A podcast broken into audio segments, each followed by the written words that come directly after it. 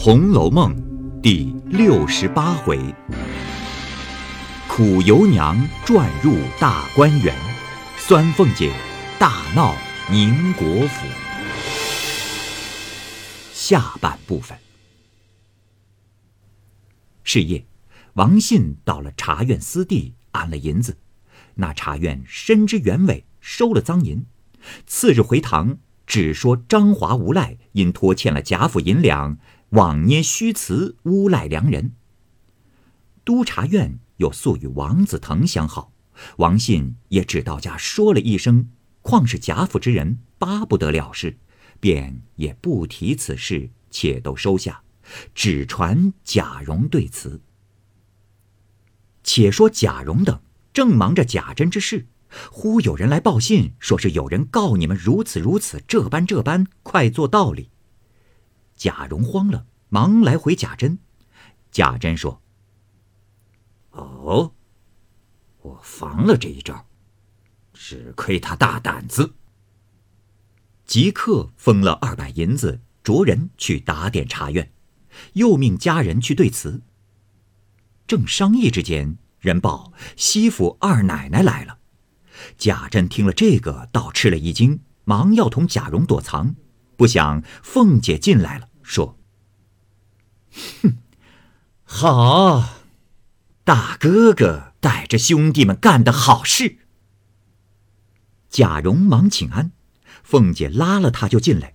贾珍还笑说：“呃，哎，好生伺候你姑娘，吩咐他们杀牲口备饭。”说了，忙命备马，躲往别处去了。这里，凤姐儿带着贾蓉走来上房，尤氏正迎了出来，见凤姐儿气色不善，忙笑说：“哎呦，什么事情这等忙？”凤姐照脸一口唾沫啐道：“呸！你尤家的丫头没人要了，偷着直往贾家送，难道贾家的男人都是好的？普天下死绝了男人了？”你就愿意给，也要三媒六证，大家说明，成个体统才是。你贪迷了心，脂油蒙了窍，国孝家孝两重在身，就把个人送来了。这会子被人家告我们，我又是个没脚蟹，连官场中都知道我厉害吃醋，如今指名提我要休我，我来了你家。干错了什么不是？你这等害我，或是老太太、太太有了话在你心里，是你们做这圈套，要挤我出去。如今，咱们两个一同去见官，分证明白。回来，咱们共同请了合租中人，大家敌面说个明白，给我休书，我就走路。一面说，一面大哭。拉着尤氏，只要去见官，急得贾蓉跪在地下磕头，只求：“哎呀，姑娘婶子息怒。”凤姐儿一面又骂贾蓉：“哼，天雷劈脑子，乌鬼分尸的没良心的种子，不知天有多高，地有多厚，成日家挑三窝四，干出这些没脸没王法、败家破业的营生。”你死了的娘，阴灵也不容你，祖宗也不容，还敢来劝我？哭骂着，扬手就打。贾蓉忙磕头有声说：“婶子别生气，仔细手，让我自己打。婶子别生气。”说着，自己举手左右开弓，自己打了一顿嘴巴子，又自己问着自己说：“嗯，以后。”可再顾三不顾四的混管闲事了，以后还单听叔叔的话，不听婶子的话了。众人又是劝，又要笑，又不敢笑。凤姐儿滚到尤氏怀里，嚎天动地，大放悲声，只说：“给你兄弟娶亲，我不恼。为什么使他为之背亲？这混账名给我背着。”我们只去见官，省得捕快造例来拿。再者，咱们只过去见了老太太、太太和众族人，大家公义了。我既不贤良，也不容丈夫娶妻买妾，只给我一纸休书，我立刻就走。你妹妹，我也亲身接来家，生怕老太太、太太生气，也不敢回。现在三茶六饭、金奴银币的住在园里。我这里赶着收拾房子，和我一样道理，只等老太太知道了。袁说：“接过来，大家安分守己的，我也不提就是了。谁知又是有了人家的，不知你们干的是什么事，我一概又不知道。如今告我，我昨日急了，纵然我出去见官，也丢的是你贾家的脸，少不得偷把太太的五百两银子去打点。”如今，把我的人还锁在那里。说了又哭，哭了又骂，后来放声大哭起祖宗爹妈来，又要寻死撞头，把个尤氏揉搓成一个面团儿，衣服上全是眼泪鼻涕，并无别语，只骂贾蓉。哎呀，孽障种子，和你老子做下的好事，我就说不好的。凤姐听说。哭着，两手扳着尤氏的脸，紧对相问道：“你发昏了？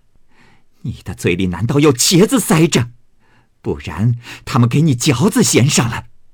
为什么你不告诉我去？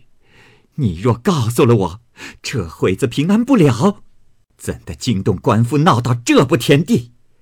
你这会子还怨他们？自古说。”妻贤夫祸少，表状不如里状。你但凡是个好的，他们怎的闹出这些事来？你又没才干，又没口齿，举了嘴子的葫芦，只会一味瞎小心图贤良的名儿。总是，他们也不怕你，也不听你。说着，啐了几口，尤氏也哭道：“何曾不是这样？”你不信，问问根的人，我何曾不劝？也得他们听，叫我怎么样呢？怨不得妹妹生气，我只好听着罢了。众姬妾丫鬟媳妇也是乌压压跪了一地，陪笑求说：“啊，二奶奶最圣明的，虽是我们奶奶的不是，奶奶也作践的够了。”当着奴才们、奶奶们素日何等的好来，如今还求奶奶给留脸。说着，捧上茶来，凤姐也摔了，一面指了哭挽头发，又喝骂贾蓉：“去请大哥哥来，我对面问他。亲大爷的孝才五妻，侄儿娶亲，这个理我竟不知道，我问问。”也好学着日后教导子侄的。贾蓉只跪着磕头说：“这事原不与父母相干，都是儿子一时吃了屎，调唆叔叔做的。我父亲也并不知道。如今我父亲正要商量接太爷出殡，婶子若闹起来，儿子也是个死。只求婶子责罚儿子，儿子尽领。”这官司还求婶子料理，儿子竟不能干这大事。婶子是何等样人，岂不知俗语说的“胳膊只折在袖子里”？儿子糊涂死了，既做了不孝的事，就同那猫儿狗儿一般。婶子既教训，就不和儿子一般见识的，少不得还要婶子费心费力，将外头的事压住了才好。原是婶子。有这个不孝的儿子，既惹了祸，少不得委屈，还要疼儿子。说着，又磕头不绝。凤姐见他母子这般，也再难往前施展了，只得又转过一副形容言谈来，与尤氏反赔礼说：“哎呀，我是年轻不知事的人，一听见有人告诉了，把我吓昏了。”不知方才怎样得罪了嫂子？可是蓉儿说的，胳膊折了往袖子里藏，少不得嫂子要体谅我，还要嫂子转替哥哥说了，先把这官司按下去才好。尤氏、贾蓉一起都说：“啊，婶子放心，横竖一点连累不着叔叔。婶子方才说过，用了五百两银子，少不得我娘儿们打点五百两银子与婶子送过去，好补上的。不然，岂有反叫婶子添上亏空之名，越发我们该死了。啊，还有一件，老太太、太太跟前。”婶子还要周全方便，别提这些话方好。凤姐儿又冷笑道：“哼，你们饶压着我的头干了事，这会子反哄着我替你们周全。我虽是个呆子，也呆不到如此。嫂子的兄弟是我的丈夫，嫂子既怕他绝后，我岂不比嫂子更怕他绝后？嫂子的令妹。”就是我的妹子一样，我一听见这话，连夜欢喜的连觉也睡不成，赶着传人收拾了屋子，就要接进来同住。倒是奴才小人们的见识，他们倒说：“奶奶太好信儿了。若是我们的主意，先回了老太太太太看是怎样，再收拾屋子去接也不迟。”我听了这话，叫我要打要骂的，才不言语。谁知。偏不趁我的意，偏打我的嘴。半空里又跑出一个张华来告了一状。我听见了，吓得两夜没合眼儿，又不敢声张，只得求人去打听这张华是什么人，这样大胆。打听了两日，谁知是个无赖的花子。我年轻不知事，反笑了，说：“他告什么？”倒是小子们说：“原是二奶奶许了他的。”他如今正是急了，冻死饿死也是个死。现在有这个理他抓着，纵然死了，死的倒比冻死饿死还值些，怎么怨得他告呢？这事原是爷做得太急了，国孝一层罪，家孝一层罪，背着父母私娶一层罪，停妻再娶一层罪。俗语说：“拼着一身剐，敢把皇帝拉下马。”他穷疯了的人，什么事做不出来？况且他又拿着这满礼，不告等请不成？唉，嫂子说，我便是个韩信张良，听了这话，也把智谋吓回去了。你兄弟又不在家，又没个商议，少不得拿钱去垫补。谁知越是钱，越被人拿住刀把，越发来讹。我是耗子尾巴上长疮。多少脓血儿，所以又急又气，少不得来找嫂子。尤氏、贾蓉不等说完，都说：“啊，不必操心，自然要料理的。”贾蓉又道：“啊，那张华不过是穷急，故舍了命才告。咱们如今想个法儿，竟许他些银子，只叫他应了妄告不实之罪，咱们替他打点完了官司。”他出来时，再给他些个银子就完了。凤姐笑道：“哎，好孩子，怨不得你顾一不顾二的做这些事出来。原来你竟糊涂。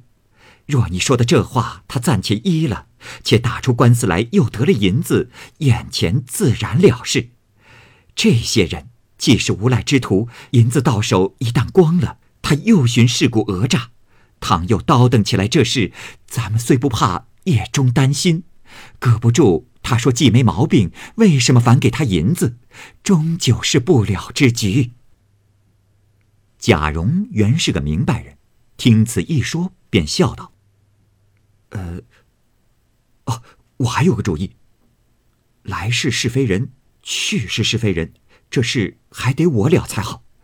如今我进去问张华个主意。”或是他定要人，或是他愿意了事，得钱再娶。他若说一定要人，少不得我就劝我二姨，叫他出来仍嫁他去。若说要钱，我们这里少不得给他。凤姐忙道：“哎呀，虽说如此，我断舍不得你姨娘出去，我也断不肯使他去。好侄儿，你若疼我，只能可多给他钱为是。贾蓉深知凤姐口虽如此，心却是巴不得只要本人出来，他却做贤良人。如今怎说怎依？凤姐欢喜了，又说：“哎，外头好处了，家里终究怎么样？哎，你也同我过去回明才是。”尤氏又慌了，拉着凤姐讨主意，如何撒谎才好？凤姐冷笑道。哼，既没这本事，谁叫干这事了？这会子有这个腔，我又看不上。待要不出个主意，我又是个心慈面软的，凭人搓弄我，我还是一片痴心。说不得让我硬起来。如今你们只别露面，我只领了你妹妹去与老太太太太们磕头，只说原系你妹妹，我看上了很好。正因我不大生长，原说买两个人放在屋里的。今既见了你妹妹很好，而又是亲上做亲的，我愿意娶来做二房。皆因家中父母姊妹新近一概死了，日子又艰难，不能度日。若等百日之后，无奈无家无业，实难等的。我的主意接了进来，已经厢房收拾了出来，暂且住着。等满了福再圆房，仗着我不怕臊的脸，死活赖去，有了不是也寻不着你们了。你们母子想想，可使得？尤氏、贾蓉一齐笑说：“啊，到底是婶子宽宏大量，足智多谋。等事妥了，少不得我们娘儿们过去拜谢。”尤氏忙命丫鬟服侍凤姐梳妆洗脸，又摆酒饭，亲自递酒捡菜。凤姐也不多做，执意就走了。进园中将此事告诉了尤二姐，又说：“我怎么操心打听，又怎么设法子，须得如此如此，救下众人无罪，少不得我去摘开这鱼头，大家才好。”不知端详，且听。下回分解。